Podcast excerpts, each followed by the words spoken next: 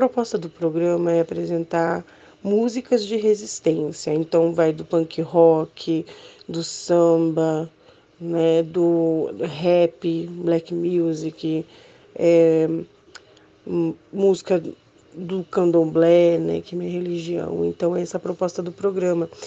E também eu vou levar pessoas do meu do meu convívio que eu conheço, que eu sei a caminhada, que eu sei a luta, né? Ativista também é, no movimento negro, no movimento LGBT, no movimento hip hop, é, para fazer entrevista com essas pessoas, entendeu? Então essa é a importância do, do programa. É a resistência, é o ativismo, é a palavra positiva, é a voz de quem não pode falar,